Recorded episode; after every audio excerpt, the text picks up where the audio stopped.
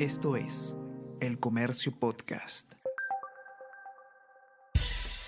Buenos días, mi nombre es Soine Díaz, periodista del Comercio, y estas son las cinco noticias más importantes de hoy, martes 2 de mayo.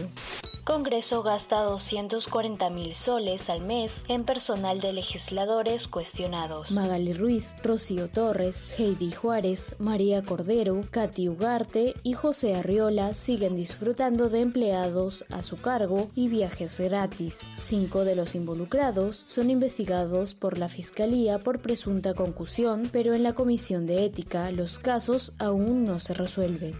Voceros de bancadas justifican a parlamentarios con faltas. De diciembre del 2022 a marzo último, 85 congresistas han sido sancionados por inasistencias injustificadas a las sesiones. José Luna y José Elías, ambos de Podemos Perú, están entre los congresistas más sancionados.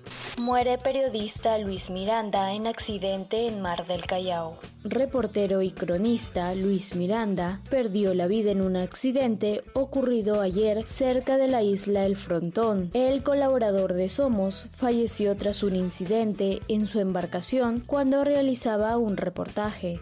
Santiago Peña deberá luchar contra la pobreza y corrupción en Paraguay. Presidente electo asumirá el cargo el 15 de agosto. Sobre el economista de 44 años del Partido Colorado, pesa la sombra de su mentor, el expresidente Horacio Cartes.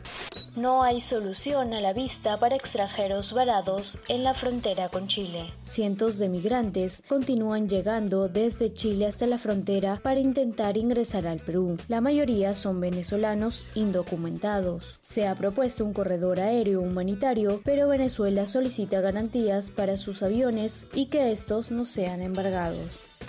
Esto es El Comercio Podcast.